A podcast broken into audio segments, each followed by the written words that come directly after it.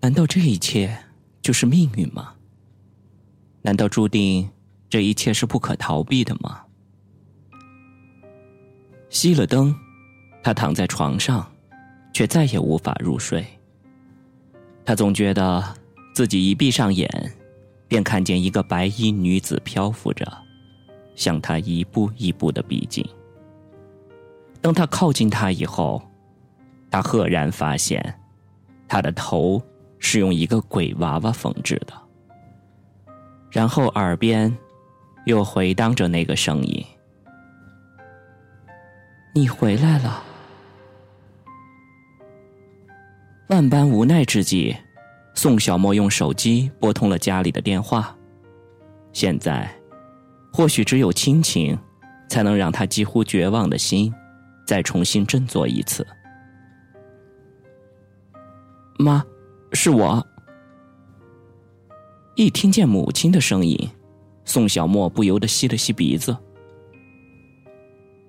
儿子，这么晚打电话过来，是不是有什么不顺心的事儿啊？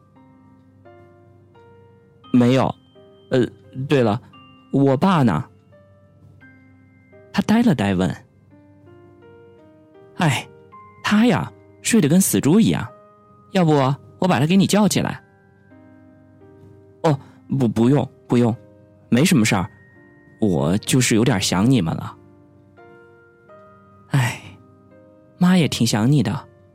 韩国那么远的地方，你一年才能回来一次。我跟你爸爸有时候觉得你长大了，也不好意思让你经常回家看看，怕你多了一些牵挂。没事儿，你做好你自己的事儿，妈永远在背后支持你。嗯，我知道。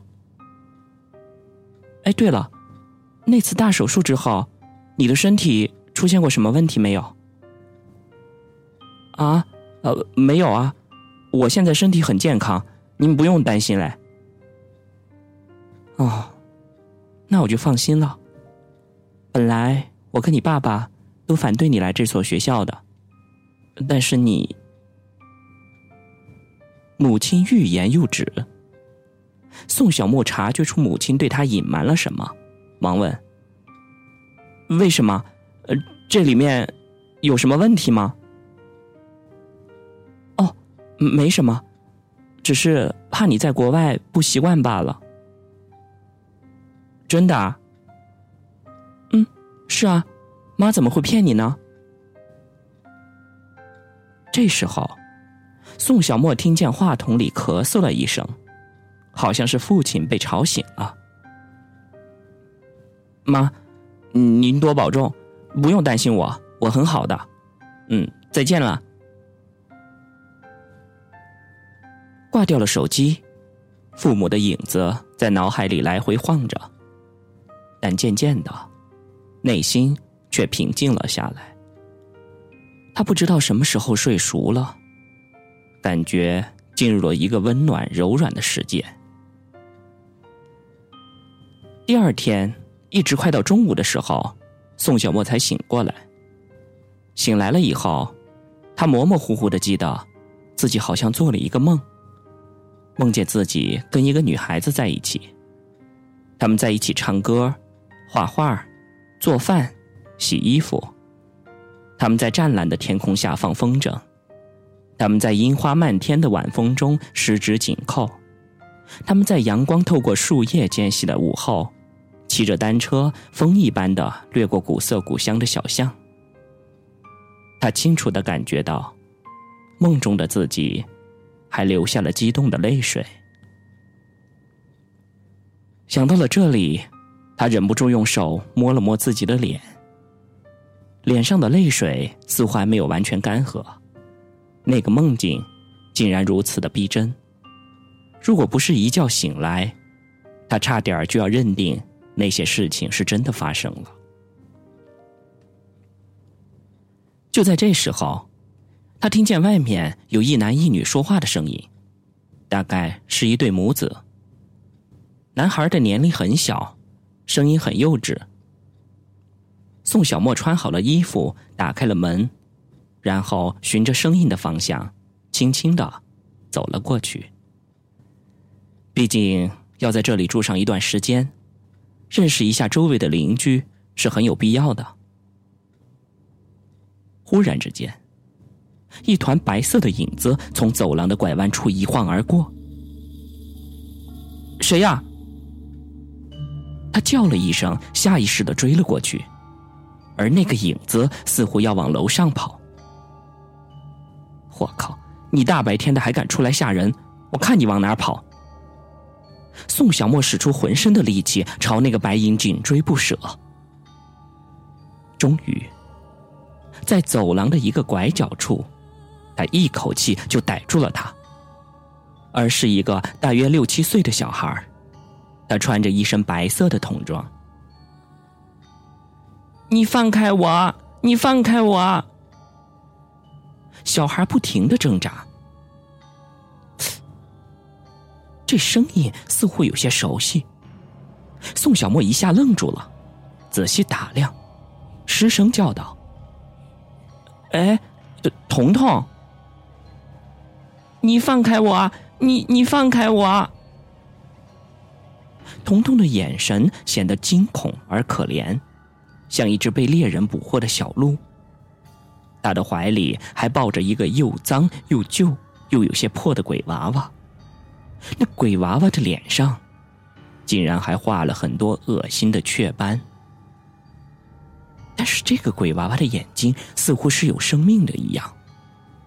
他诧异的发现，不管彤彤的眼睛转到哪儿，那个洋娃娃的眼睛好像也跟着转到哪儿，就好像动知他的心意似的。宋小沫缓缓的松了手，不可思议的问。彤彤，你怎么会来这儿啊？你还认识哥哥吗？彤彤顿了一下，像是很不可思议的说：“哇，是是你！哎，你不是在古董店吗？嗯，妈妈离开了以后，阿姨就带我来这儿住了。还有，都怪你，你为什么追我？”我的娃娃都被你给吓坏了。彤彤凶巴巴的瞪着他，埋怨道：“ 呃，谁让你先吓唬哥哥的？对不起，哥哥向你道歉。”宋小沫拉着他的手，一边走一边问：“哎，对了，彤彤，你阿姨住哪个房间？我带你去吧，彤彤。”你经常在这里吓唬别人吗？才不呢！这里本来就没有几个人了。下了楼梯，拐了一个弯儿，彤彤敲响了一个房间的门。进来吧。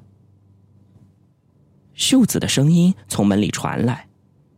宋小沫小心的打开了房门，慢慢的走了进去。哎。小莫，你怎么来了？秀子用怀疑的眼光盯着他，迟疑了好长的时间才问道：“我昨天下午才搬进来的，没想到你们俩也住这儿，看来我们还真是有缘人呢。”宋小莫笑道。他忽然发现，一段时间没见，秀子变得更加的憔悴了。脸上缺乏血色，看起来一脸的病容，是吗？那你打算在这里住多久呢？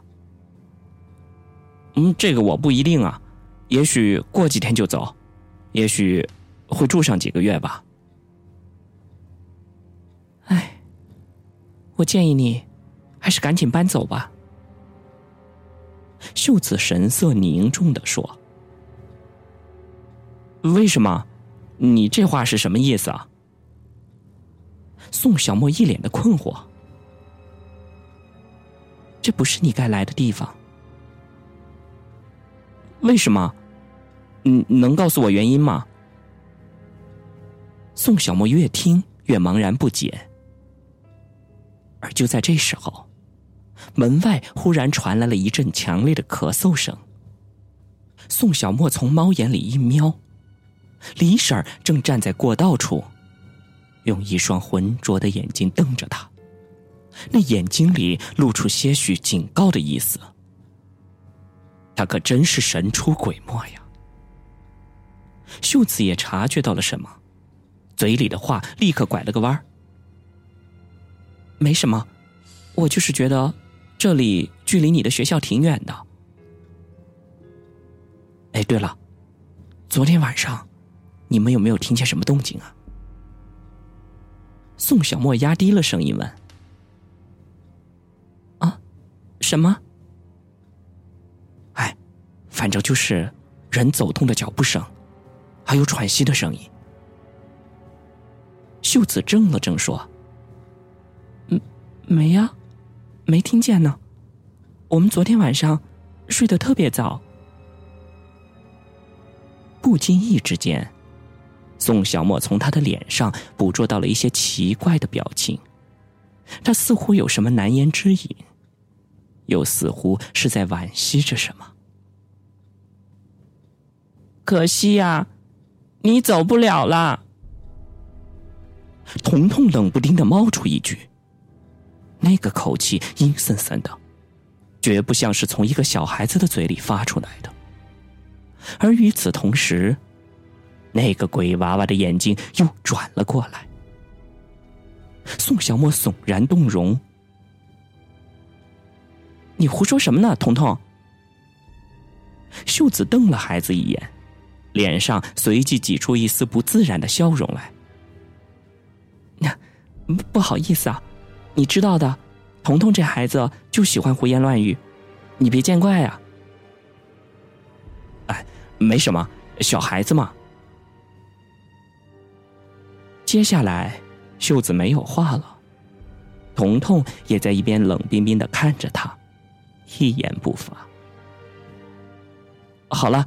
我有事儿先走了，我就住在你的隔壁不远处，需要帮忙的话，可以直接在走廊口叫我。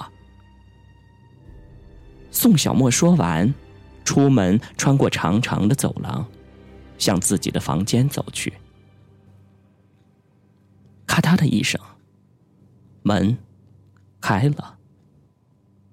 忽然之间，他听见了咯吱咯吱的响动。